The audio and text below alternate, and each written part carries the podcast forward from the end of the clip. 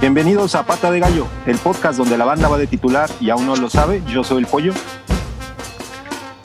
Hola, bienvenidos. Frank Ordóñez los saluda. ¿Qué tal, banda? De este lado los saluda Eric Omar. Amigos de Pata de Gallo, Jimmy por acá, un gusto saludarlos nuevamente en este podcast donde la banda va de titular. Señoras y señores, Sacra García desde Querétaro, capital para el mundo. Hoy tenemos un programa súper especial, 36 años de aniversario del Estadio Corregidora y qué mejor que hacerlo con un grande que estuvo en las filas de Gallos Blancos. Yo pongo el balón al centro del terreno de juego y comenzamos. Pues bien, nuestro invitado de hoy, eh, como referencias, llega como refuerzo para el Querétaro Fútbol Club. En diciembre de 2014 es presentado, disputa el Clausura 2015, Apertura 2015 y Clausura 2016. Se convierte en el máximo anotador en la Apertura 2015 con 13 tantos, compartiendo el título con Mauro Bocelli.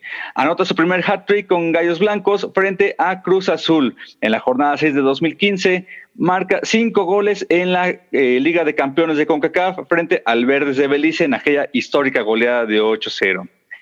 Y eh, pues sin más ni más, aquí está con nosotros Emanuel Tito Villa. Emanuel, bienvenido. ¿Cómo estás? ¿Qué, ¿Qué, tal? ¿Cómo andan? Un placer. Vos sabés que me, me agüité porque me decía 36 años. Digo, bueno, ya me quitaron dos, casi tres. No, eran 36 años que está cumpliendo el, el Corregidora. ¿Cómo andan? Un gran abrazo para todos. Gracias, Tito. Y sí, 36 años que se cumplen este 5 de febrero y también va a haber una fiesta importante el 24 de febrero porque es el onomástico de Manuel Tito Villa. Platícanos, ¿quién es el Tito? ¿Quién es el Tito? El Tito es un, la verdad es, es un buen tipo que tuvo la fortuna, me parece, de, jugar al fútbol, pero un tipo que nunca perdió las raíces, un tipo sencillo, se puede decir, con, los valores que me inculcaron mis abuelos, mis padres. Eh, puedo decir que soy un, muy buen padre, este, soy un buen amigo. Eh, hijo más o menos, eh, con el tiempo y la distancia con los jefes, la comunicación es fluida, pero obviamente se fue perdiendo un poco, pero sí, también me considero un, buen hijo. Eh, y nada, aquí haciendo en la tierra lo que todos, lo que todos intentamos hacer, ¿no? Que es el bien, que es poner un poquito el ejemplo.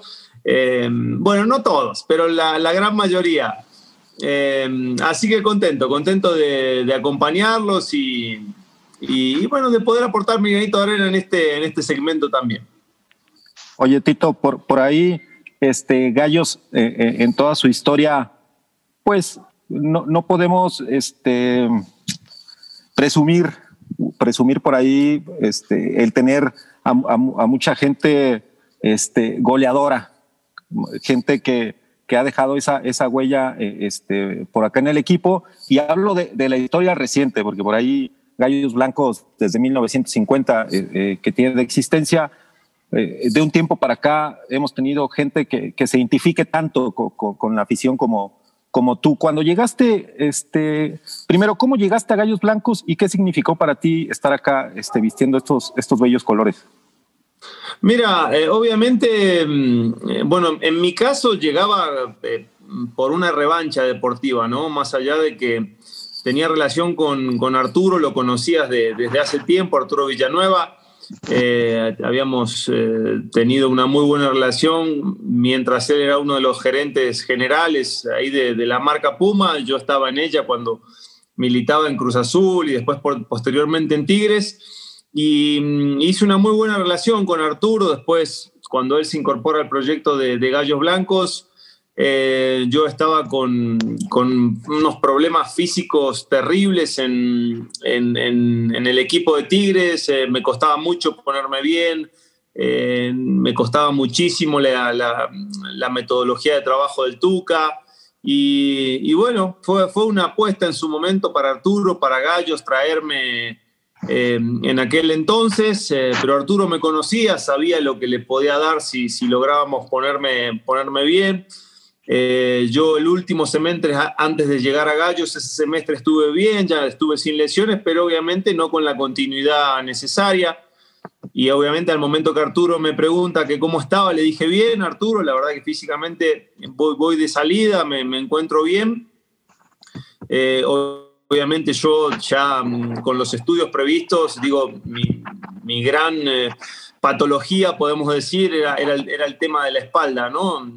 Tenía una, vértebra fuera de lugar, tenía un disco muy dañado, que necesitaba ¿no? intervención quirúrgica en aquel momento, pero bueno, decidimos, ahora como se dice, no darle hasta que, hasta que la máquina aguante. Y bueno, me aguantó esos literalmente dos, casi tres añitos este, mm, en el equipo de Gallos Blancos. Eh, la apuesta al final me parece que, fue productiva, salió bien. Por lo menos eh, llegamos en un momento que, eh, que, este equipo estaba empezando a tener cimientos y luego, luego se, se, empezaron a poner, se empezó a poner bueno el tema porque no se presupuestó, como quien dice, logros tan rápidos eh, hablo de lo colectivo, de los, primeros, de, las prim de los primeros trofeos que se pudieron conseguir en primera división. Y, bueno, en lo personal también, ¿no? Contento y agradecido de haber podido conseguir, eh, bueno, dos campeonatos de goleo más, ¿no? Uno de Liga y uno de, de Conca Champions. Perfecto, Tito.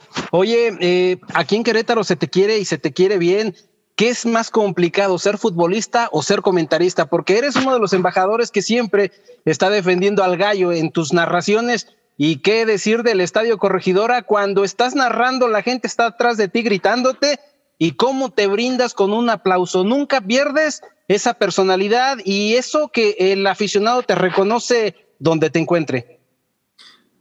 Mira, yo, yo soy muy agradecido y de alguna manera me siento muy afortunado también, porque más allá de los equipos donde he militado, eh, si me ha ido bien, si me ha ido mal, eh, siempre he sido muy, muy respetuoso y, y muy, muy afectivo con, con, la gente. Obviamente recibí siempre totalmente lo mismo de, del otro lado, ¿no? Y, y, y, a fin de cuentas, el, el futbolista o la persona pública, eh, digo, más allá de de lo que conlleva ¿no? ese término, yo me siento uno más, me siento un tipo más, me siento un queretano más, voy, vengo, salgo de mi casa, me voy, me topo con el panadero, hablo de fútbol, voy al súper y el que lleva el carrito al lado mío nos ponemos a platicar de fútbol.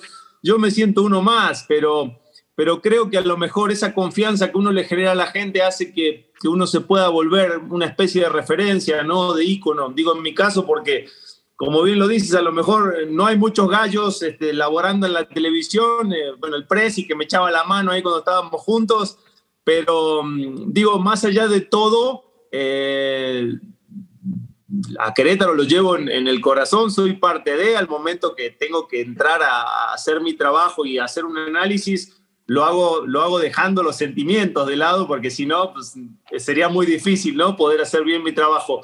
Pero, pero bueno, de alguna manera me, pone contento que el gallo de nueva cuenta se esté acomodando después de, un turbulento eh, año, eh, pase de franquicia, nuevo cuerpo técnico, nuevos jugadores, se desarmó todo el proyecto que, que se tardó tanto en construir, pero bueno, de a poquito se, va, se van acomodando las cosas de nueva cuenta en ese aspecto. Eh, y te digo, en lo personal, yo, yo me siento uno más. Eh, ahora, lamentablemente, por el tema del COVID ya no me ha tocado ir al corregidora, pero bueno, me puedo, me puedo este, autonombrar como uno de los embajadores, por lo menos en las transmisiones. Digo, a Querétaro, obviamente no lo hago siempre o la mayoría de veces, eh, obviamente cuando Querétaro es local, lo hago para TUDN Estados Unidos, eh, pero bueno, estoy en ¿no? en, la, en, las narraciones de Gallos y obviamente cuando eh, pues, eh, Querétaro es visitante y juega como, por ejemplo, la semana pasada que le tocó contra Cruz Azul, que es uno de los, de los equipos televisados de nuestra cadena, pues ahí estamos también, ¿no? Y, y bueno, es, es agradable realmente poder hablar porque, digo, más allá de lo que uno puede ofrecer hablando de fútbol, de lo que uno le tocó vivir, es lindo también poder opinar muchas veces de, de, de, lo que uno vivió internamente o tener un punto de vista diferente a lo mejor a lo que a, a alguien que no lo vivió, ¿no? Oye, Tito, ahorita que, que tocas ese tema de, de todo lo que se vive internamente dentro de, del club, del plantel con el que te tocó estar a ti, que creo que fue, fue de los mejores que hemos tenido este, hasta la actualidad. Hay, que, hay que ser bien sinceros. Eh, tu, tu, época por Gallos Blancos fue una de las mejores en cuestión para, para nosotros como aficionados, eh, para estar aquí dentro de pues, los ámbitos internacionales, ¿no? Porque también hay que, hay que señalar que te tocó te tocó ganar esa Supercopa MX allá en Estados Unidos en contra de, América y también el, ganarle aquí a Chivas. Sí, eh, como te decía, la verdad que fuimos muy afortunados los que, a los jugadores que nos tocó estar en, esa etapa, ¿no?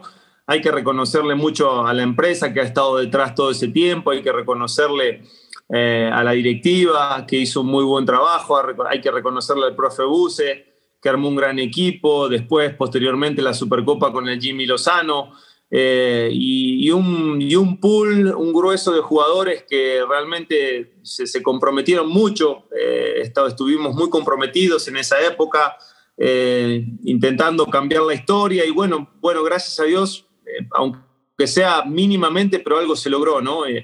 muchos desprestigian una Copa, una Copa MX, una Supercopa, para este club realmente es, me parece que es muy, es muy importante, es muy importante porque ya no estamos en blanco por lo menos, ¿no? Ya hay algo de historia y, bueno, personalmente eh, a mí me pone muy feliz haber sido parte de, eh, y te digo, todos los compañeros que, nos ha tocado militar, hablo de, no sé, se me van a ir muchos, pero Negro Martínez, este, el mismo Yacer, el Monito Zuna, Tiago, Camilo, eh, digo, hasta el pájaro, muchísimos jugadores que, eh, más, todos los chicos de básicas, ¿no? Los que se acaban de ir a Cholos, o sea, hubo una, una conjunción linda de, nacionales, extranjeros, gente de experiencia, gente joven, arropados por un gran cuerpo técnico y, una gran directiva. Y bueno, la, culminación de, eso, ahí está, ¿no? Gracias a Dios.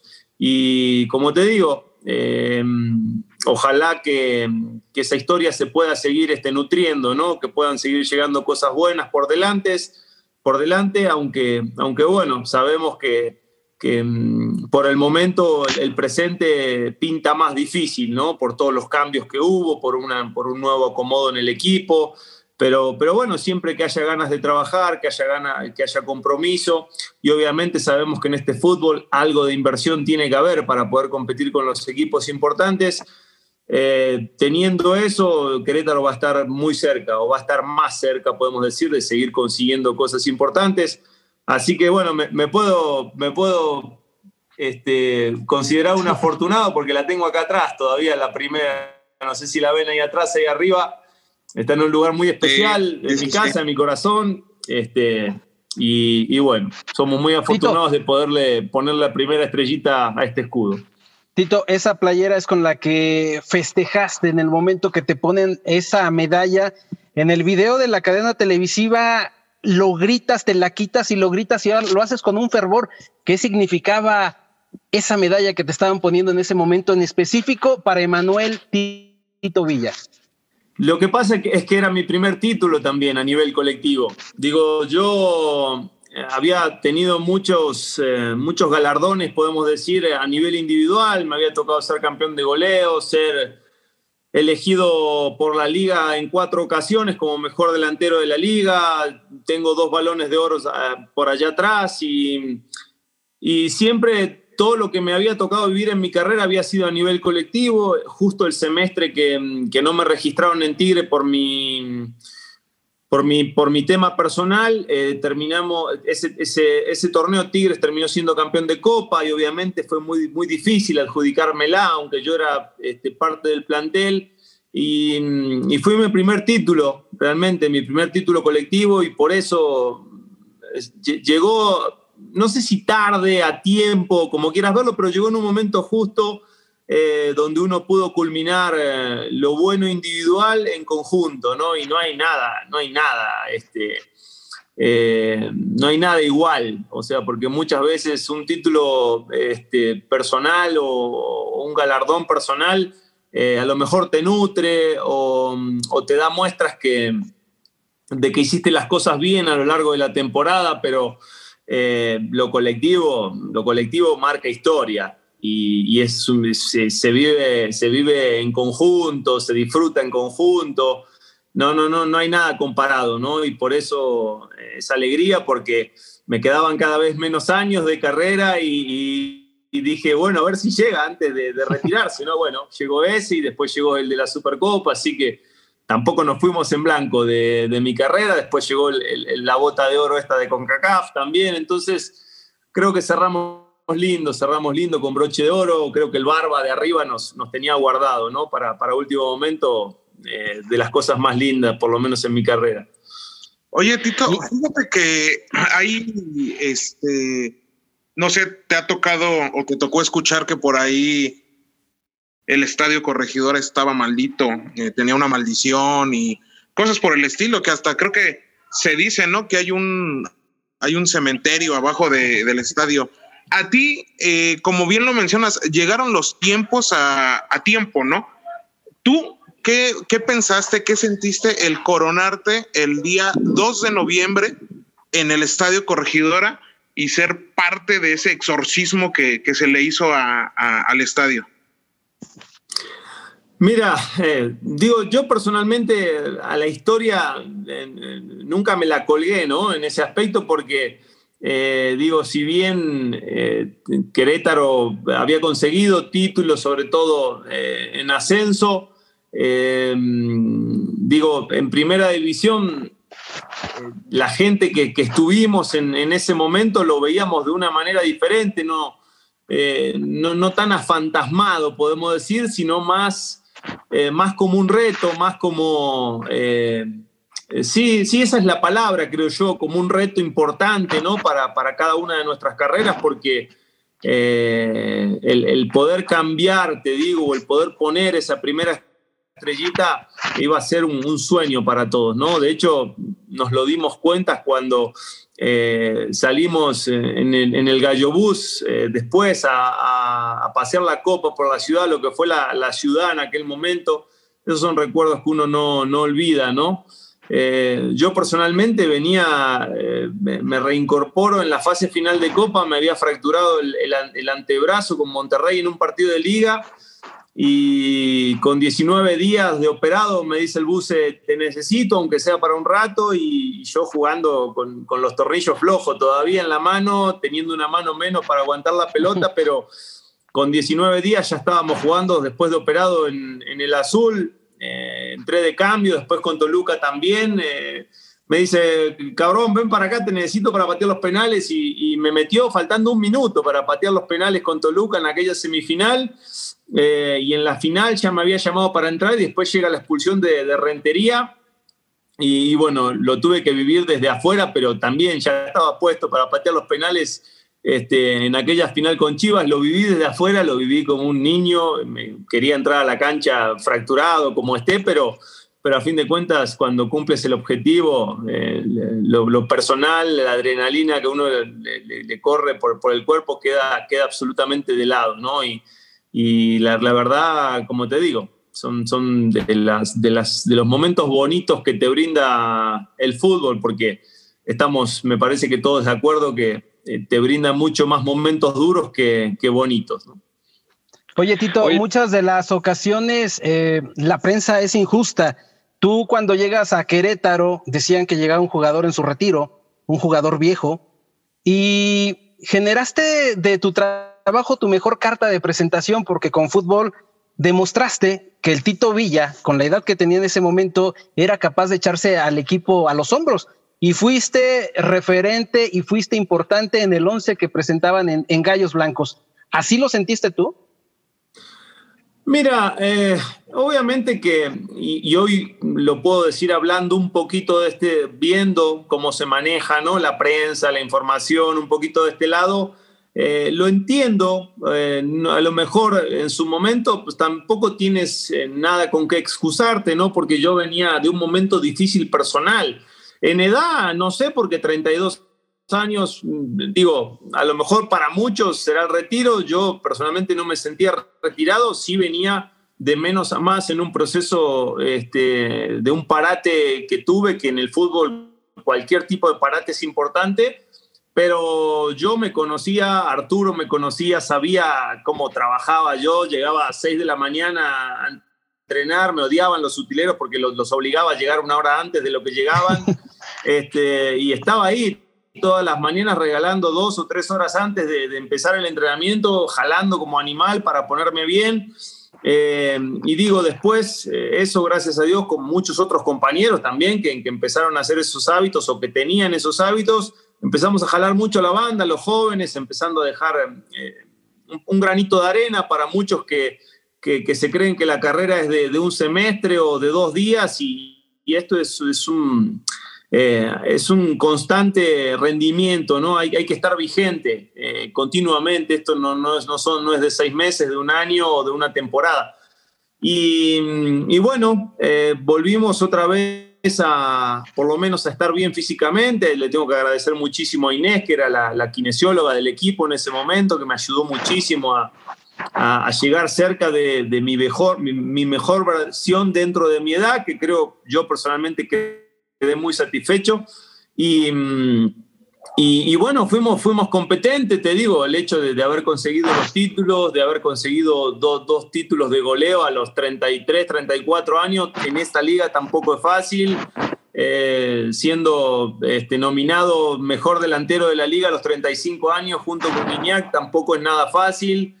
Y, y, bueno, son cosas que, como te digo, que a mí al final del día me dicen de que de que uno hizo las cosas bien. Eh, después, eh, te digo, hay veces que las haces bien y, dentro de la cancha no salen y acá se juntaron, ¿no? Este, el hecho de, hacerlas bien fuera de ellas y, en la cancha este, también rindió sus frutos. Entonces, eso es lo que me llevo. A fin de cuentas, sí, me llevo muchísimas amistades y me llevo también el haber podido dejarle algo a, muchísimos jovencitos, ¿no? Que, que, iniciaban en ese momento en el club. Perfecto, Tito. Oye, eh, yo te quisiera preguntar algo. Hemos visto los videos previos a la, a la Copa, ese videos este, muy motivacionales donde llegan las familias al vestidor. Son eh, momentos que comparten con nosotros, se siente padrísimo, pero dentro del grupo, y Tito Villa, ¿cómo lo vivió esas horas previas, ese día antes de saltar al campo a la final de Copa MX? Mira, eh, ese, tipo de situaciones es muy común en el fútbol porque eh, lo que se busca con, ese tipo de acciones es que uno tenga este, las emociones a, mil, ¿no? Y, y, digo, volvemos a lo mismo, uno pasa tantas malas que cuando llegan las buenas o cuando llegan momentos decisivos para coronarlas en buenas, eh, necesitas de, recordar todo lo malo muchas veces, ¿no? Y, en eso malo siempre estuvo la familia atrás. Entonces, que la familia se haga presente en un momento eh, eh, por el cual vas a, querer pelearlo, porque también lo, haces por ellos, ¿no? No solamente por la camiseta, por la institución, sino por, por la gente que siempre estuvo atrás tuyo este, y bancándote en las miles de malas que conlleva no solamente la carrera de futbolista, sino cualquier carrera. Eh, entonces, eh, obviamente las emociones están al mil, ¿no? Y dices, esta no se me escapa por ningún punto de vista o de ninguna manera. Y, bueno, en definitiva, eh, ayuda, ayuda muchísimo la, la, parte emocional. En ese momento también la teníamos a Andrea, que era nuestra coach y, ella influía mucho, ¿no? Con, todas las esposas, con, con las novias o con, o, no sé, o, los solteros, no sé con quién influía, pero llegaban las familias, llegaban los, papás, las mamás, este, pero realmente se, se, se, pone el ambiente muy lindo, ¿no? Porque llegas al vestidor y ves una cartulina de tu familia, de tus hijos, de no sé, y, obviamente te, te, prende, te prende mucho, digo, a lo mejor igual sucede en el vestidor de enfrente, ¿no? Pero, pero bueno, después eh, eso no dura mucho mientras uno está dentro de la cancha porque uno se concentra en el juego y... Eh, pero bueno, en la previa suma, suma de a montones, ¿no? Oye, Tito, eh, voy, a, voy a hacer un, paréntesis en el tema de gallos blancos. Eh, va a entrar dentro de la pregunta, pero tú jugaste en Argentina, jugaste en México, jugaste en Inglaterra. yo quisiera saber qué diferencias ves entre el fútbol mexicano o, el fútbol, digamos, en, Latinoamérica, de este lado del charco, como bien se dice, y el fútbol europeo, ¿no? Que, que, todo mundo, o al menos la mayoría de los futbolistas, eh, digamos que la mira es hacia allá, ¿no? A crecer en, lo futbolístico, digamos también en, el ambiente cultural. ¿Qué diferencias ves en, todo, ¿no? En instalaciones, nivel de juego, mentalidad de los, de los, de los futbolistas eh, nacidos allá. Eh, ¿Cómo te sentiste tú cuando, cuando llegaste al fútbol inglés? ¿No te vieron mal? Eh, mira, viene de Sudamérica, viene, viene de Argentina.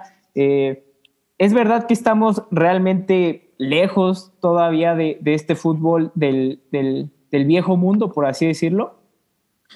A ver, yo te voy a compartir mi, experiencia y a lo mejor eh, a muchos, eh, muchos estén de acuerdo, otros no, eh, algunos lo vean diferente. a ver, si me preguntas en la parte futbolística, te digo, la, la, liga inglesa es una liga muy física. Hay que, hacer un, hay que hacer un paréntesis y dentro de ese paréntesis poner a los mejores equipos, al Big Six o a los equipos de mucho dinero que tienen jugadores diferentes, entrenadores tal vez de otras nacionalidades que apuestan a, tener un mejor fútbol, apostar apuestan a, que sus equipos realmente juegan, jueguen a, dominar al rival con la pelota en los pies. ¿no? Después el grueso de los equipos de la Premier juegan directo, eh, se lucha mucho, se corre mucho todos los partidos, estás hablando de que corren 13, 14 kilómetros por partido, es una bestialidad lo que se corre en la Liga Premier, ni hablar en la Championship, que se reduce muchísimo la calidad en, materia prima y aumenta aún más en la parte física. Eso en la parte futbolística, para mí es la liga más física del mundo, la Liga Premier. Eh, hablando de, la mentalidad, eh, yo voy a hablar de Inglaterra, no conozco España, no conozco Italia, pero tuve compañeros que, militaron en, otros países, en otras ligas, y, la mentalidad, la diferencia tal vez te la puedo poner en un ejemplo. Acá, por ejemplo, en México arrancas el entrenamiento y a lo mejor haces un torito, y acá el torito se presta para el relajo, se presta para el tirarle mal la pelota al compañero, se presta para reírse un poco antes de arrancar a entrenar en serio.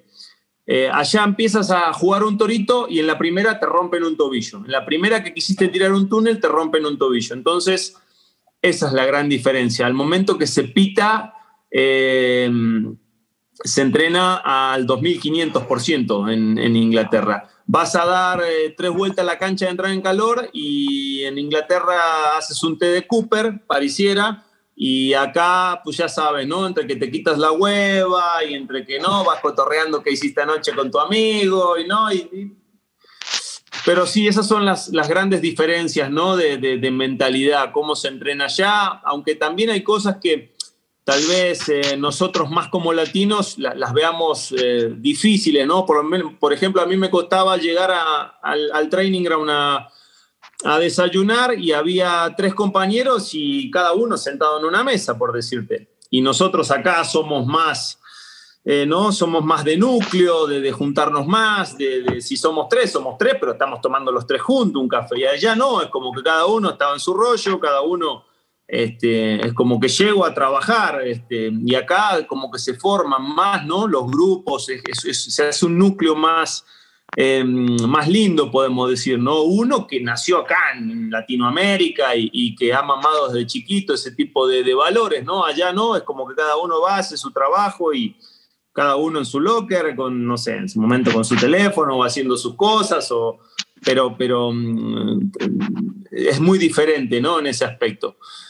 Eh, ¿Qué otra cosa? A ver. Em, Digo, yo como delantero disfruto mucho más, o disfruté, mejor dicho, eh, el fútbol mexicano que, el inglés, ¿no? Porque en el inglés corría como pendejo, me cagaba piñas con todo mundo, pero no me quedaba una pelota delante del arco ni en broma. Y aquí hacías un movimiento y alguien te leía. O sea, tienes a un Ronaldinho, tienes a un Ciña, tienes a, a un Zambeso, tienes a, a, un Daniliño, tienes a un William, tienes a, no sé, tenía gente que te sabía leer un movimiento.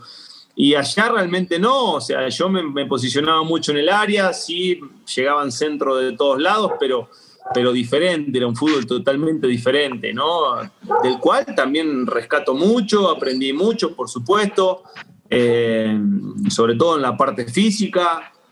Eh, en lo profesional, digo yo, mamé desde chiquito este, lo que es ser profesional, lo que conlleva dignificar la profesión. En, ese aspecto no me costó adaptarme porque desde chiquito fui así. Entonces, en ese aspecto me, me, acoplé muy rápido. Eh, pero bueno, eh, y obviamente después en, en, la parte, podemos decir, económica o, o, de respaldo que tienen los equipos, las franquicias, obviamente hay un mundo de diferencia, ¿no? Digo, acá en México hay equipos muy ricos, pero eh, en Inglaterra el grueso pues, tienen empresas muy poderosas atrás, ¿no? Y por eso eh, pueden tener, no sé, plantillas de 40 jugadores de primer nivel y aquí tenemos plantillas este, muy mixeadas, ¿no? Entre jóvenes y algunos refuerzos, pero, pero bueno, eh, sí, sí hay muchas, hay, muchas diferencias, pero digo, de todo se saca algo positivo y también en todas se ven cosas por mejorar, ¿no? Muy bien. Oye, y, regresando. Para, terminar la, digamos, este segmento, digamos, internacional, eh, por ejemplo, tú mencionabas que, que Arturo, el Calaco, te conocía, ¿no? Y, fue, tu, fue tu directivo, fue, fue digamos, el, presidente del equipo. ¿Cómo, ¿Cómo, es la diferencia, digamos, en la relación eh, que estabas en el Derby County, ¿no? Que, que mencionabas. ¿Cómo, ¿Cómo, es la diferencia entre la relación de un directivo eh, digamos, fuera del fútbol mexicano al, de aquí, ¿no? O sea, ya lo comentaste, ¿no? Allá en, Europa es como mucho de, pues, los jugadores son mucho de, yo estoy en mi, en mi onda y acá, pues, por el lo que pasa, Lo que pasa es que... Más, unidos, ¿no? Lo, lo que pasa es que, bueno, yo te hablo de mi experiencia. En Inglaterra el directivo es el mismo técnico, porque es el manager y lo que conlleva eh, ese puesto hace todo, el manager hace todo, es el que contrata, es el que paga, es el que, eh, es el que te tiene, si te tiene que decir algo desde la parte administrativa, te le informa él, si te tiene que decir algo de la parte futbolística, te le informa él. O sea, es como la única cabeza que tú tienes, no tienes al directivo, al presidente o al director deportivo, o sea, eh, y es una relación también cercana, ¿no? Porque es el tipo que ves todos los días que cuando vas a entrenar. A diferencia de acá, que también están, que también lo ves, pero eh, hablando de temas eh, laborales, eh, obviamente lo, manifiesta cercanamente cuando hay cosas por platicar, ¿no? Si no, es más del día a día, de, alguna otra cosa que, pueda conllevarnos el club en ese momento, o cosas que se tengan que, que tocar o hacer, pero si no, eh, en ese aspecto sí, sí se funge muy diferente, por lo menos en Inglaterra, no sé, en España, en Italia, que imagino que tendrán similitudes con México. Perfecto. Oye, Tito, regresando a México y hablando a acostumbrarse ya 14 años y meses más, meses menos, llegas a un país donde la gastronomía es totalmente diferente a la Argentina. ¿Te costó trabajo el tema del picante, el tema de, de lo que estabas acostumbrado a comer? Y la otra, ¿Cómo te trató el, eh, español mexicano? Porque el eh, timbre de voz es muy argentino todavía. Te llegaron a alborear, ya sabes el, doble sentido de las palabras mexicanos. ¿Te has acostumbrado a este momento?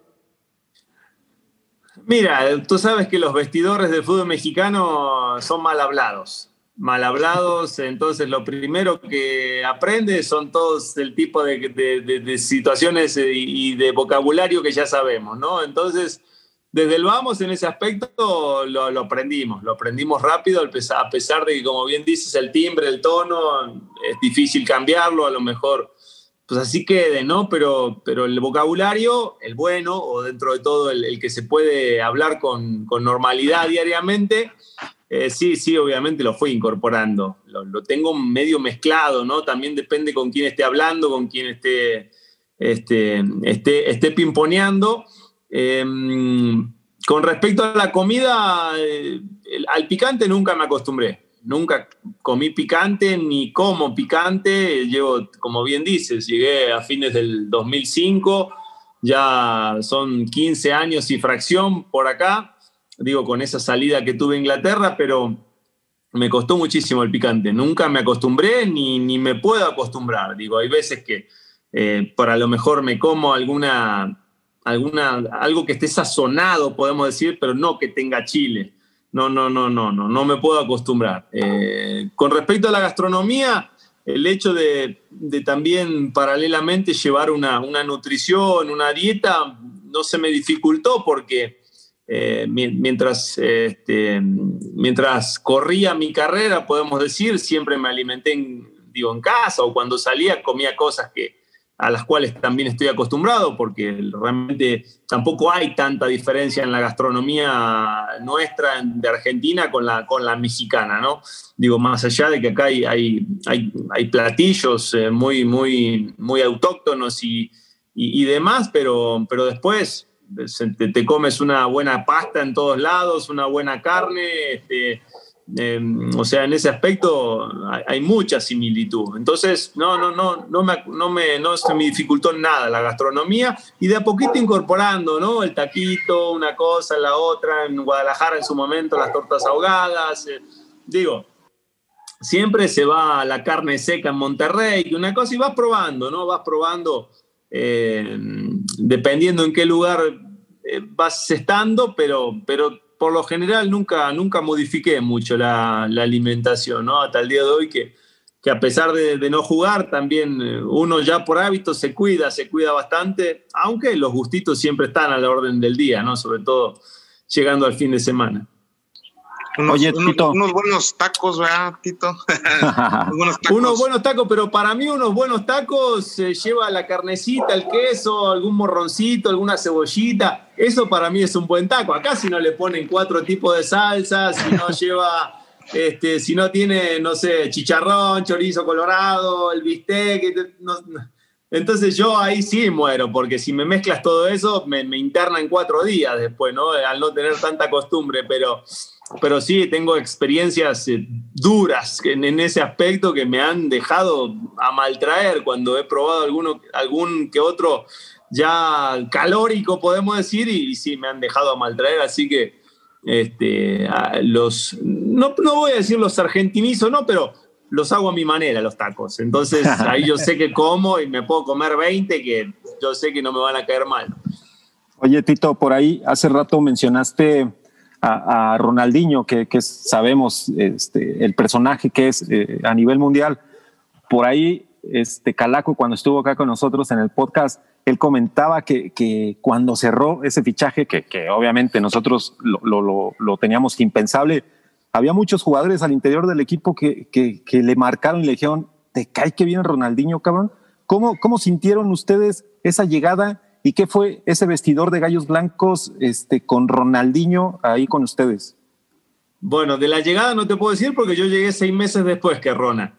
Em, pero de, del tenerlo, no, obviamente que es algo, es, algo muy imponente, ¿no? Tener la figura de un tipo como él, eh, que bueno, para mí está, no sé, te puedo decir en el top 5 de, los mejores, por lo menos que me ha tocado ver. No, te puedo hablar de gente que no me haya tocado ver, pero eh, este sí está en el top 5 de los mejores futbolistas del mundo que, vi sin duda. Eh, y después tenerlo, el poder compartir con él, el poder este, intercambiar simplemente experiencias que él ha vivido de, muchos aspectos, ya todos vamos del ganes, ¿no? Y, teniéndolo en la cancha, pues uno lo que hace es aprender, aprenderle todos los días de, la manera, eh, de la mejor manera posible Obviamente todos sabemos y, no decimos nada nuevo que Rona eh, llegó ya en una, en una etapa muy diferente de su carrera, ¿no? Literalmente ya eh, eh, intentando disfrutar más, ¿no? del fútbol que realmente a lo mejor en etapas anteriores, en donde tenía pues, una mochila diferente, cargando ser un referente importante en Europa, teniendo que llevar al Barça al éxito, al Milan al éxito y, posteriormente después en Brasil donde estuvo, que siguió consiguiendo cosas. Eh, pero bueno, nosotros acá mientras, mientras lo tuvimos, el tiempo que estuvo con nosotros, lo, intentamos exprimir ¿no? de buena manera. Eh, y bueno, eh, ojalá que él también se haya llevado algo de acá, digo, nosotros más allá de su amistad, siempre eh, intentamos ofrecerle todo lo que estaba a nuestro alcance también para, pues para potenciarlo a él, ¿no? Porque él, obviamente, sin ningún tipo de duda, nos potenciaba muchísimo a nosotros Em, pero bueno, si nosotros también en, algo le pudimos aportar, pues bueno, qué bueno, qué bueno en ese aspecto, ¿no? Y, digo, el grueso de, los muchachos hizo una muy bonita relación con Rona y te digo, son de las experiencias este, bonitas que te deja el fútbol, ¿no? ¿Quién, ¿Cuántos jugadores crees que hayan tenido la posibilidad de compartir este, vestidor, cancha, concentración o incluso este, algún asadito en su casa, como lo hemos hecho con Rona, este, serán muy pocos los, afortunados en ese aspecto. Muchas cosas que contar, Tito. Oye, eh, a título personal, eh, ¿no crees que te eh, hubieses retirado con el equipo Gallos Blancos? Te veo esa, esa salida. A mí se me, se me hace que fue por la puerta de atrás. Te vas a los toros de Celaya, te hacen un homenaje al vapor sin público, faltando 15 minutos para el encuentro contra Pachuca, si mal no recuerdo, un Tito Villa con la cara desangelada. Es mi percepción, Tito, pero ¿no te hubiese gustado que se te despidiera en el estadio con un pletórico, con la resistencia cantando y vitoreando el nombre de Tito Villa y pues te mandan al Celaya a título personal por la puerta de atrás? Mira, son cosas que, sucedieron en su momento. Eh, a lo mejor eh, en su momento lo hablé con, la directiva, lo hablé con, el mismo Tena. Eh, digo, yo ya venía, ahora sí, empezando a adolecer bastante de mi espalda, me quedaba menos margen para, para retirarme, para meterme a esa cirugía que era inevitable. Y mm, en ese último tramo con el Jimmy Lozano, justo eh, yo me lastimo en un partido con Toluca, que fue mi último partido que jugué con Gallos. Iniciando el juego me lastimo el isquiotibial y después cuando estoy volviendo del isquiotibial tengo un, eh, un, percance ahí con el, con el tema del lumbar, ¿no? Y me tardé un par de semanas en recuperarme y en ese inter llega el flaco Tena. Eh, entonces, bueno, literalmente se me fue el resto del torneo recuperándome y, le dije al flaco que me iba a quedar a entrenar en las vacaciones, que, iba a hablar con los profes y me iba a quedar entrenando en las vacaciones para poder iniciar de buena manera el, próximo torneo. Ahora no me acuerdo qué, torneo era. Si no estoy mal, creo que era el Clausura 18, eh, que fue el último semestre que yo jugué con los Toros de Celaya, ¿no? Entonces me quedo en esas vacaciones a entrenar. Él me dice, sí, aparte, eh, ese torneo eh, arrancábamos en, el porcentual bastante, eh, bastante jodidos, podemos decir. Un, torneo era, iba a ser un torneo difícil. Y mm, me dice el flaco, sí, te necesito esto, ponte bien, por favor. Y la realidad la cuento tal como es porque lo, hablé con él y, yo, a mí no, me gusta mentir, no soy de los tipos que mienten ni mucho menos entonces cuando llega me dice, me dice que no me va a tener en cuenta y le digo, pero ¿cómo no me vas a tener en cuenta? Si nos fuimos de vacaciones y me dijiste que, que me necesitabas. Bueno, no sé, el tipo cambió de parecer, me dijo que al final, me dijo ahora sí como se dice aquí, que siempre no. Y bueno, pues yo ya literalmente con, con el torneo por empezar, eh, tuve que empezar a buscar opciones, ¿no? Y, tuvimos una reunión con la directiva y la directiva... Eh, me decía Tito, nosotros queremos que te quede, eh, hablando de, Jaime Ordiales y, y, de Javier Mier, que eran los, los que estaban encargados del equipo en ese momento, y, ellos querían que me quede, pero dice, la verdad no, no, le podemos llevar la contra al entrenador, él no sé por qué, se le puso que, que no te quiere en estos momentos y, y, bueno, nosotros queremos apoyarte en lo que más podamos para que, puedas encontrar este equipo. Eh, y literalmente mm, salió la oportunidad de, de, Celaya, eh, yo con una disyuntiva muy particular porque, eh, digo, puede llegar a ser mi último semestre porque lo iba a tomar, literalmente ese semestre lo iba a tomar como realmente ver si ya me daba con el tema de la espalda o ya no, ya no era, ya era inevitable el tema y ya pues me iba a tener que intervenir, intervenir como me intervine después y, ya dejar el fútbol de lado, ¿no? Entonces, pues es como que eh, en, su momento no quedó opción, hubo que, hubo que moverse rápido, te digo, salió lo de, lo de Celaya, eh, a mí en lo particular me facilitó porque seguía viviendo acá, solamente iba y venía, me podía seguir checando la espalda con el doctor que, me atendía acá en, Querétaro. Y, y, sí, yo tampoco lo hubiera, lo hubiera deseado. Yo ese, ese último semestre lo, iba, lo, lo, lo, hubiese querido terminar en Querétaro y retirarme aquí, pero muchas veces eh, no solamente el fútbol, sino la vida eh, te, te, te, pone, te pone piedras que, que bueno, la tienes que, que, esquivar de alguna manera, ¿no? Y, bueno, se dio así. Eh, te digo, yo siempre a nivel directivo me llevé muy bien con todos hasta el último día. Eh, hablo de, de, los que estaban este, al mando del equipo acá, hablando de Mier, hablando de Jaime, o, ni hablar del Calaco y de, de, su gestión anterior con el Capi, con, con Campos.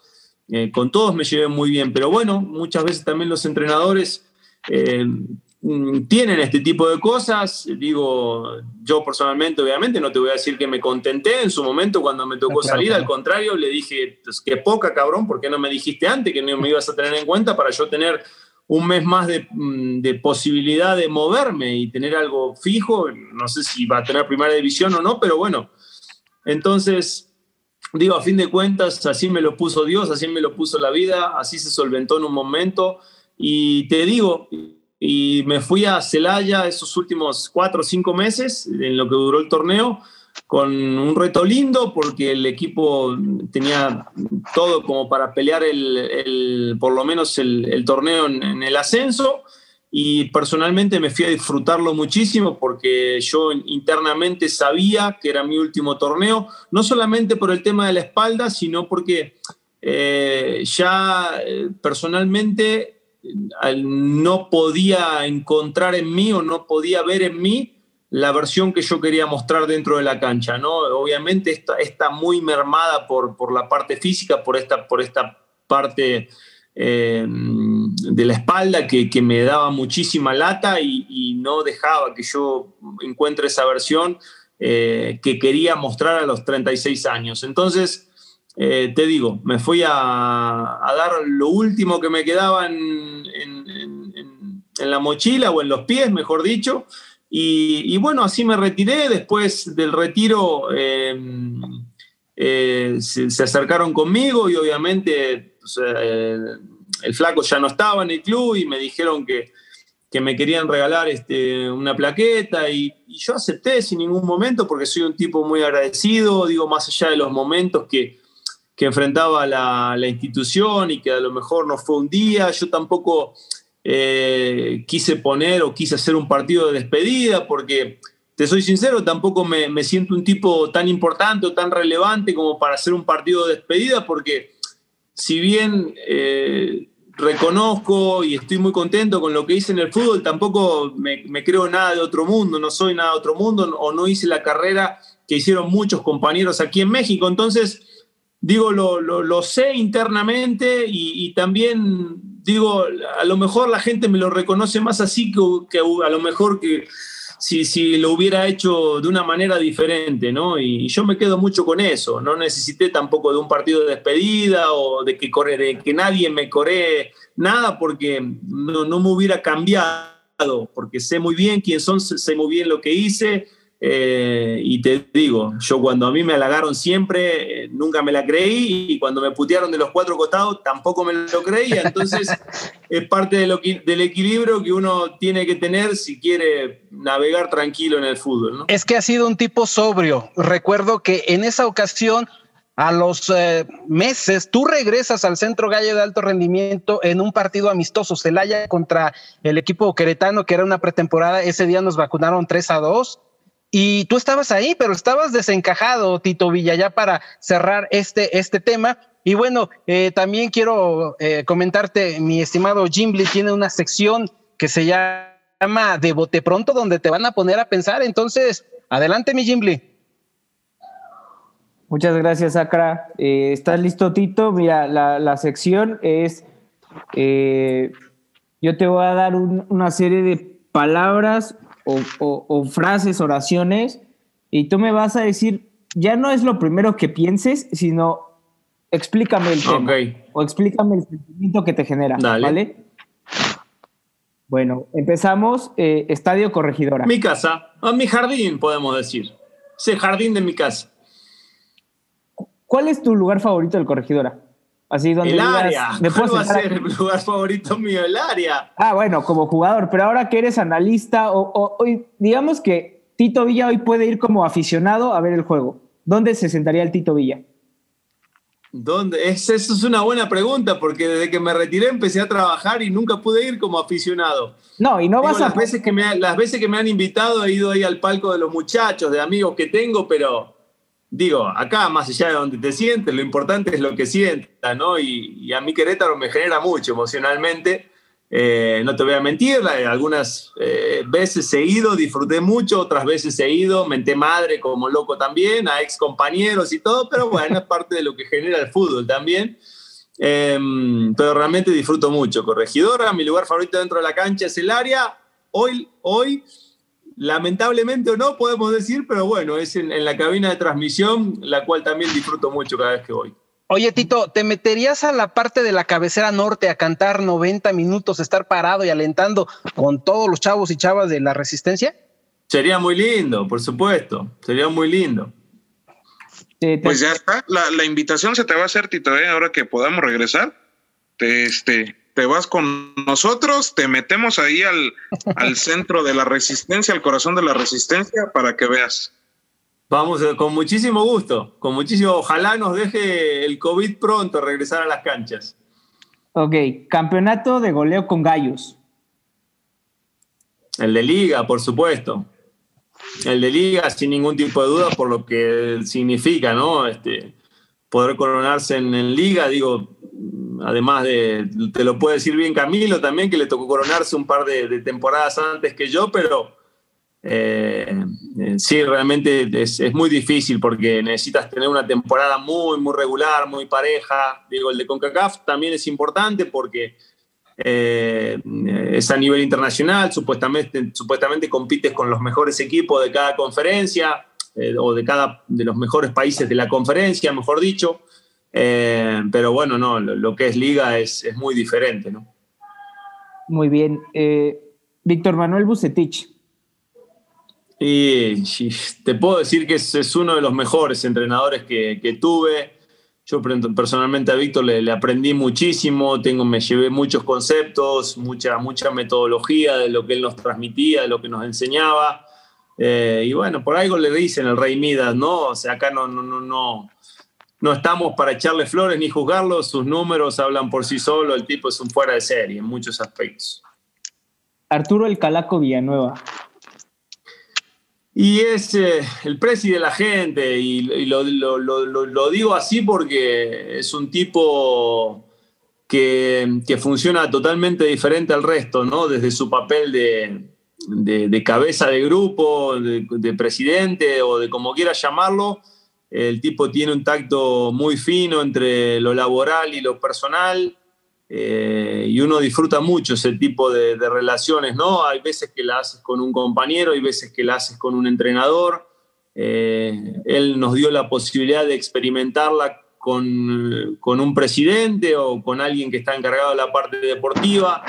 Eh, y la verdad que, que bueno, son, son de, los, de los tipos que a uno le gustaría haber seguido en el fútbol y que lamentablemente no hay, ¿no? Porque porque son el, grueso de los tipos que están, eh, por lo general todos priorizan, obviamente, y es entendible, ¿no? A, la empresa que representan y el Calaco eh, también eh, era de los pocos que se ponía ¿no? en la piel de futbolista y ayudaba muchísimo a, a pulir ¿no? cuando había diferencias en muchos aspectos. Entonces, son de los tipos que, que, seguro extraña el fútbol y que a uno le gustaría ver más seguido.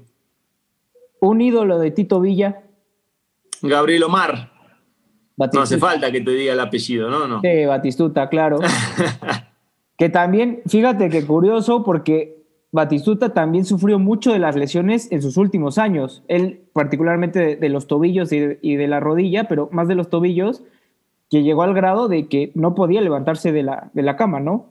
Sí, tuve, mira cómo es, cómo es la vida, Dios, Dios me dio la oportunidad de, en el 2015-16, me, me, fui a ver la final de la Champions a, a, Milán y me lo topo en el mismo hotel. Él había ido con la cadena de Fox a, transmitir la final.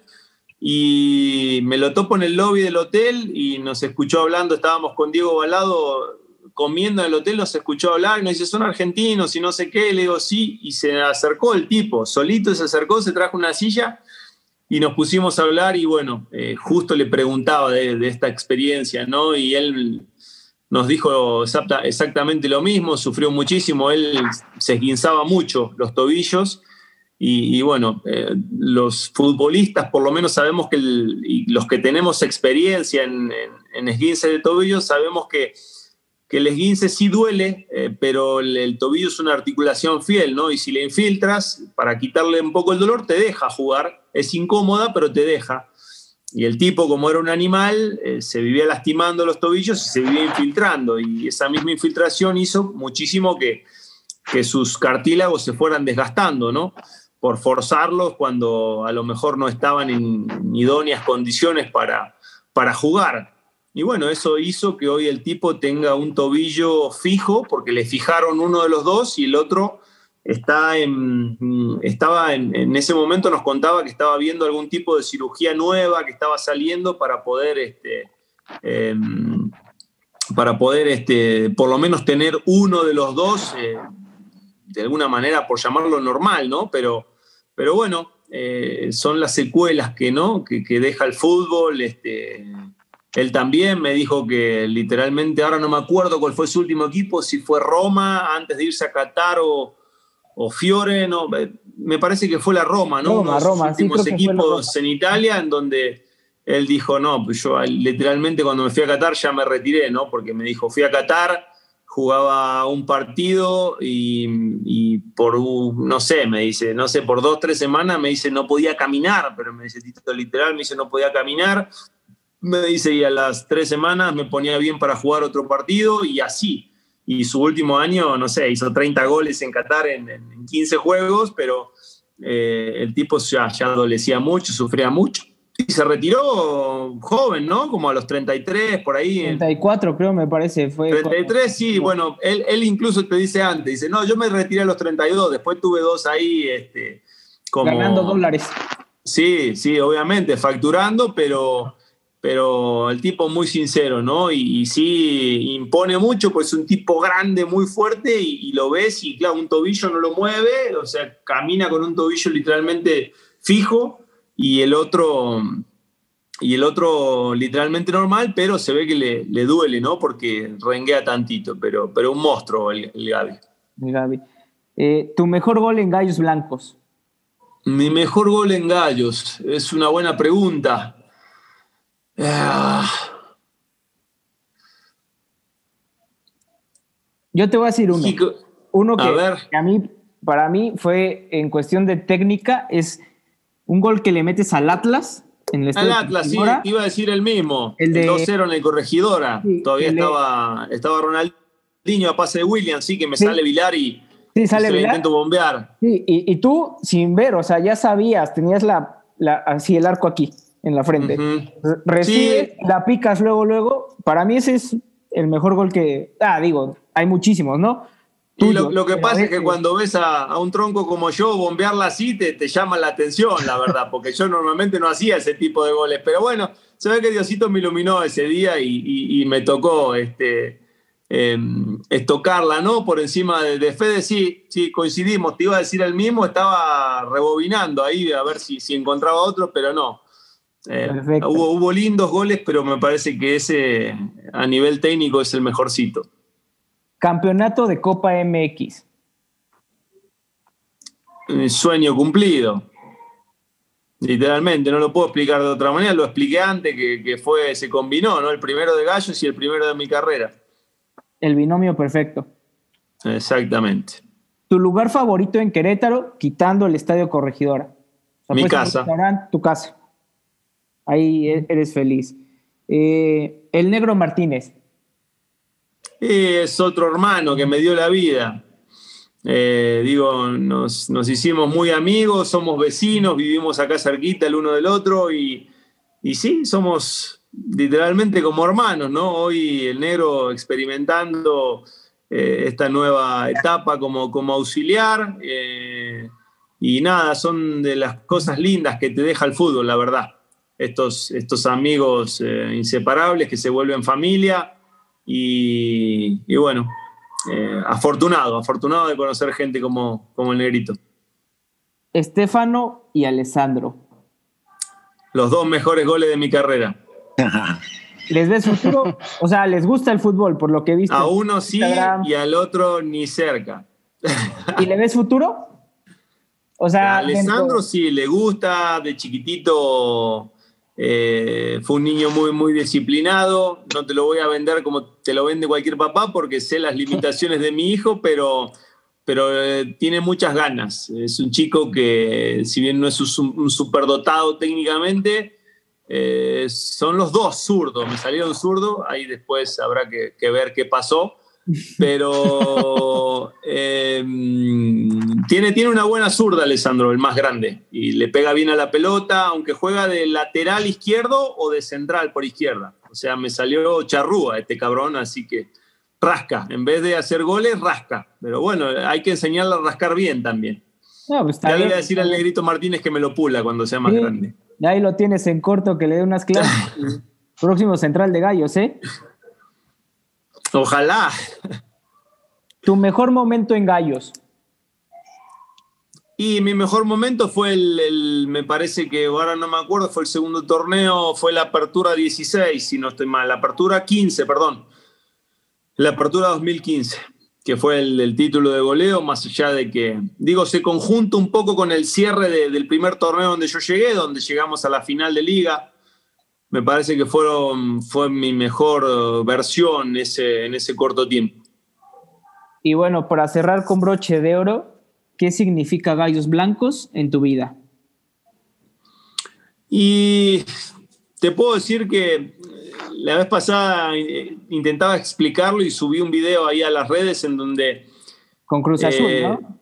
sí, decía que, que, que Gallo se volvió un todo, ¿no? Porque si bien es el equipo que literalmente me, retiró de mi carrera y, fue el, equipo que me vio, que me vio despedirme, eh, se conjuntaron muchas cosas, ¿no? a nivel personal, a nivel familiar, encontramos en, Querétaro, en su gente, eh, en, la misma ciudad, eh, nuestro lugar en el mundo, ¿no?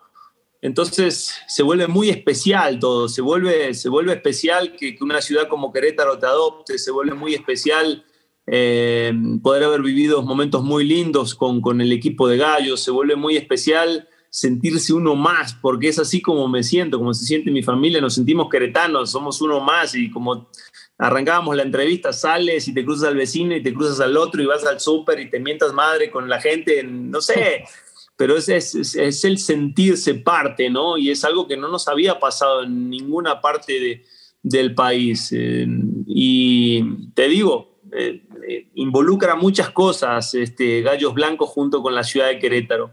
lo que te puedo decir es que soy muy afortunado, muy feliz de, haber culminado mi carrera en un equipo como este.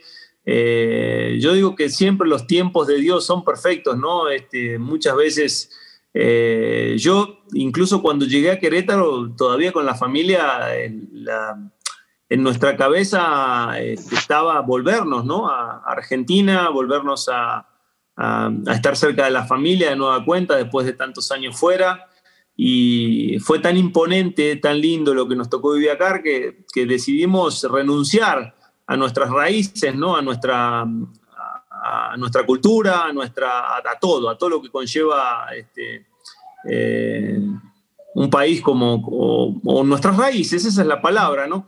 Em, entonces, te digo, eh, somos, somos muy felices acá, disfrutamos mucho de, em, de, no solamente de Querétaro, de México, su gente, de la cultura, de los valores, de, de todo. Disfrutamos mucho, pero específicamente de, esta ciudad y de esta gente que es literalmente inigualable, ¿no? Esa es la palabra. Y, bueno, y, de Querétaro me siento un, gallito más, un gallo más, este, un sufrido más, ¿no? Este, que, que, es parte de lo lindo, ¿no? De, del, tener ese sentido, ese sentido de pertenencia. Y, Oye, Tito. Sí. en esa emoción y en ese sentimiento, eh, ¿Tito Villa sería capaz de hacer algo si Gallos es campeón? Algunos, eh, como los precis, han dicho, pues yo me tatúo, yo me rapo, yo me pinto el cabello de azul. ¿Tito Villa sería capaz de algo? Ah, por supuesto, de lo que quieran soy capaz. O sea, ojalá, ¿quién, quién más quisiera uno que ver al gallo campeón de liga? ¿Te tatuarías? Sería, ¿eh? ¿Te tatuarías? Sí, claro que me tatuaría. De, hecho, tenía pensado desde hace rato, tenía ganas de tatuarme. digo, me quería tatuar todos los escudos. Después, cuando vi que dolía de la fregada, dije, híjole, vamos a aguantar tantito, ¿no? Este, pero sí, por supuesto, y queda grabado acá para, para futuras, este, futuros reclamos. Pero digo, no, en principio soy el, soy el que va a este, encaminar la caravana. Si salimos campeones acá, yo voy a ser el que lleve a a la caravana, ¿no? Por delante. De hecho, me la ganó la, pregunta sacra, era el bonus track, yo le llamo, eh, esa, la canción que viene al final, ¿no? Casi, casi de todos los soundtracks, ahora de las películas. Eh, de hecho, estás apuntado en la lista, está el Calaco, está Balleres, eh, creo que a Piti no se lo preguntamos, pero seguramente Piti entraría a esta dinámica del... ah, claro, seguro. Y, y la realidad es que ojalá llegue pronto esa estrella, y la verdad es que se podría hacer algo muy bonito, ¿no? O sea, un evento básicamente para, para eso, ¿no? En el estadio, llevar tatuadores y, documentarlo, ¿no? El mismo club hacerlo parte. Eh, bueno, nos falta el campeonato, nada más, todo lo demás eh, ya está. Sí, sí. No, obviamente que eh, es el sueño de muchos, ¿no? Y de la alegría que significaría este, para toda la ciudad, para todo el aficionado, que, que, si bien este, pudo disfrutar mucho de, los títulos o de esta época dorada ¿no? del equipo de Gallos, por lo general siempre fue una, una, afición sufrida, ¿no? que estuvo detrás del equipo a pesar de que al equipo le, eh, le hagan, lo, hablando ¿no? directivamente o administrativamente, le hagan lo que quieran y, la afición siempre estuvo atrás y se bancó una atrás de otra. Entonces, imagínate, ¿no? Lo que sería. Eh, lo, que lo que sería vislumbrar ¿no? un título de, gallos en, primera división. Eh, ojalá se puedan este, poner cimientos. Creo que la gente que está hoy a cargo de la institución es gente, es buena gente, gente inteligente, gente que, va, a trabajar mucho en pro de Querétaro y de, la misma ciudad también. Eh, y nada, ojalá que también acompañe la economía, digo, en algún momento, porque creo sí fehacientemente que, digo, es, siempre se pueden armar cosas buenas eh, con gente capaz pero pues en algún momento la economía para dar el salto de calidad a los equipos, lamentablemente, pues así rige México, ¿no? Nos, lo demuestra la liga torneo tras torneo y, la inversión tiene que estar a la orden del día si, si se quiere armar un equipo competente, de calidad y con gente comprometida, porque gente capaz en el club hay de sobra, empezando por los directivos, siguiendo por el entrenador y, y bueno, por mucha gente, que, de muchos jugadores que hoy eh, tienen la posibilidad de vestir estos colores, ¿no? Pero eh, digo, ojalá, ojalá que, Querétaro esté poniendo cimientos de nueva cuenta, hoy con, una, con una empresa diferente por detrás y que con el correr de los años se pueda empezar a, seguir bordando estrellitas, si no es la de la liga, la de la copa, si no es la de la copa, no sé, lo que se juegue, pero que se pueda seguir este, escribiendo páginas doradas, ¿no? Oye, Tito, pues, este, fíjate que te quería, te quería hacer una pregunta, Tito. ¿Cuál ha sido eh, tu mejor momento que has vivido tú dentro del estadio Corregidora? Llámese como jugador, como este, ahorita narrador, periodista o como aficionado. ¿Cuál es el momento que más te llevas vivido dentro del estadio Corregidora? Me parece que fue cuando conseguimos el título con Chivas, Eric, porque el marco fue inmejorable. Digo, lo comparo mucho también con el día de la final de Santos, aunque veníamos con un 5 a 0 rotundo de Torreón. Eh, el, marco de esa final no es imposible de olvidar lo, que fue ese día con las banderas, con o sea, eh, me parece que eso como futbolista no lo vives muchas veces, ¿no? Y, bueno, te digo, después la, felicidad de la gente después de haber obtenido esa copa con Chivas, tampoco me lo olvido.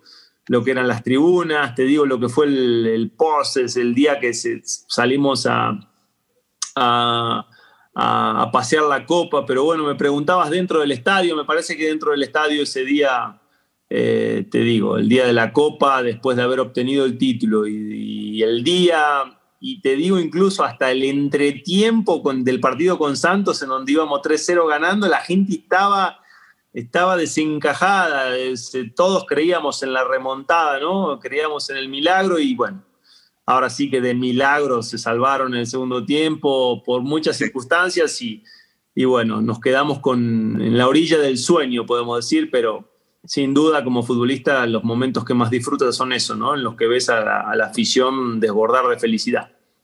Sin duda, Tito, una plática maravillosa contigo. Eres un hombre de fútbol, un hombre frontal, directo. Y lo sigo insistiendo, tu mejor carta de, de, presentación siempre fue el fútbol y demostrarlo en el terreno de juego. Ya para despedirnos, Tito, veo, y para la gente que nos está escuchando atrás de Tito Villa, hay eh, una colección como de 60, 70 playeras. ¿Alguna en específico, Tito, que sea significativa y que genere esa parte de una colección maravillosa que tienes? Muchísimas. No, no, no, no. A ver, ves muchísimas, pero ¿cuál ves? Sí, sí, sí, sí, ya, ya. Eh, Tito Villa está mostrando una que tiene en la parte superior, es del campeonato de Copa y la tiene en un marco. Pero te contesté, ¿no? Te contesté con solo sí, tantito de la silla, mira, ahí te contesté. vale más una imagen que mil palabras. Exacto, pero tienes muchas abajo que quiero suponer que las compartiste en el terreno de juego. ¿Alguna otra aparte de, la, de la que tienes? Tengo, las, tengo muchas significativas, muchísimas significativas que, que tengo de jugadores que cambié en la Premier. Este, tengo significativas de algunos jugadores que me tocó cambiar en Argentina cuando era joven. Tengo muchas significativas de la Liga Mexicana, algunas de seleccionados nacionales también, que, que a lo mejor me tocó compartir equipo y, eh, ellos de, la gran amistad que, que, teníamos me, me, regalaron una para tener de recuerdo. Y están todas ahí abajo, te digo, no hay muchas, habrá Sí, más o menos, unas 70, 80. Pero muy, muy particulares, muy particulares. Y la importante está en un marco con cristal y es la de ese campeonato del 2016, de ese exorcismo donde eh, Tito Villa fue partícipe junto con Santiago Volpi, que fue también eh, parte medular para poder eh, ganar ese campeonato a, a, un equipo no nada fácil, a las Chivas Rayadas del Guadalajara. No, es que en, esa eliminatoria, digo, cuartos de final, eliminaste a Cruz Azul, semifinal, eliminaste a Toluca y la final le ganaste a Chivas, ¿no? Y de postre la Supercopa de América, que bueno, lo llevaron de invitado porque América no tenía nada que hacer en esa Supercopa, pero como ahora no me acuerdo si fue Morelia que había sido campeón y... Em, ¿Quién había sido campeón de.? Porque América fue como. El, terminó yendo a esa Supercopa como mejor este, equipo de grupo. América no, no ganó la copa anterior a la nuestra. La final había sido entre Morelia. No me puedo acordar quién había sido el. O, o, el mismo Chivas también, me parece, porque Chivas ese día juega el campeón de campeones, ¿no? Si no estoy mal o algo así pasó. no, me acuerdo, no me acuerdo bien, pero América no tenía que haber ido a esa Supercopa. Eh, y, el que, y el que había sido campeón de Copa, había sido campeón de Liga también, entonces jugaba el campeón de campeones ese día. Ahora no me acuerdo bien cómo fue, no lo tengo en este momento fresco en la cabeza, pero, pero bueno, eh, los rivales fueron, fueron bravos, ¿no? Fueron bravos todos. Perfecto, Tito. Oye, este, bueno, eh, ya para ir cerrando este tema, eh, sin duda eres un jugador eh, pues importante para la afición, histórico. Eh, aquí dos cosas rápidamente. Eh, bueno, te manda saludos una eh, muy amiga mía, Cris Hernández, es súper fan tuya. Este, por un lado. Y la segunda, eh, ¿tú qué impresión tienes de la afición queretana, esa que no abandona, esa que está alentando los 90 minutos, que pese a un 5-0, retacó el corregidora, este, lo hizo explotar igual en la Copa. ¿Algún mensaje que tengas para ellos? Em, me parece que para mm, eh, resumir un poquito lo, que te comenté de la afición, lo, platicabas hace un ratito, ¿no?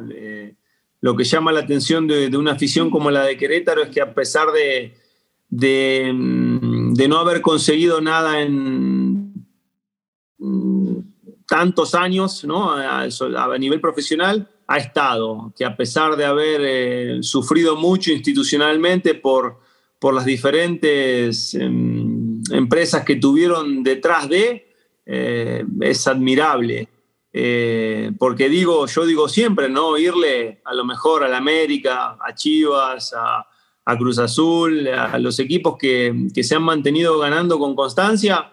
Eh, bueno, ya a lo mejor Cruz Azul hoy en, la liga no, pero, pero es un equipo que ha ganado a lo mejor paralelamente, ¿no? También eh, digo, es fácil, pero eh, ser eh, aficionado a gallos blancos, este, em, seguir manteniendo ¿no? ese amor por, por el equipo con todo esto que recién mencionamos, es lo que uno, a uno lo hace admirar ¿no? a, la afición.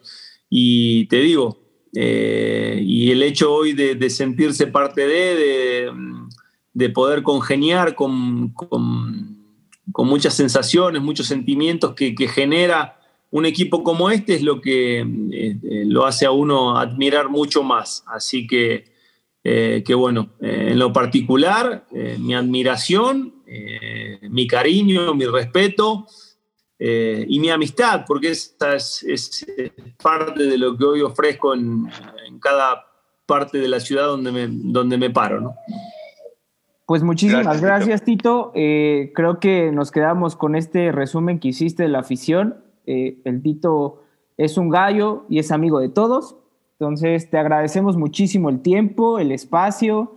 Eh, sabemos que es un día, pues, eh, de descanso, pero te agradecemos muchísimo el tiempo. este, este podcast, como bien reza el, lema, es donde la banda va de titular y aún no lo sabe. Este podcast es tuyo, los micrófonos están abiertos cuando, cuando quieras hacer un especial lo hacemos. Eh, ojalá pronto nos podamos reunir, podemos hacer un asado ahí chiquito, eh, jugamos un rato a la pelota. Y bueno, te agradecemos muchísimo el, tiempo y, las atenciones que tuviste con, con Pata de Gallo. No, no, por favor. El agradecido soy yo y, siempre es bonito platicar de, eh, de lo que uno ama con gente que se identifica con lo que uno se identifica también, siempre realmente muy, muy placentero. El agradecido soy yo, un cariño grande para, para todos y bueno, Dios mediante pase el COVID, queda el asadito pendiente. Perfecto, ya está grabado. Listo. Listo, pues, pues muchas gracias y, con esto nos despedimos con estas palabras de, de, Tito Villa. Acuérdense que este es el podcast de Pata de Gallo. Acá la banda va de titular y aún no lo sabe, pero aquí los vamos debutando. Muchas gracias. Nos vemos. Hasta luego, gracias. Gracias. Gracias, cuídense. Bye. Nos vemos.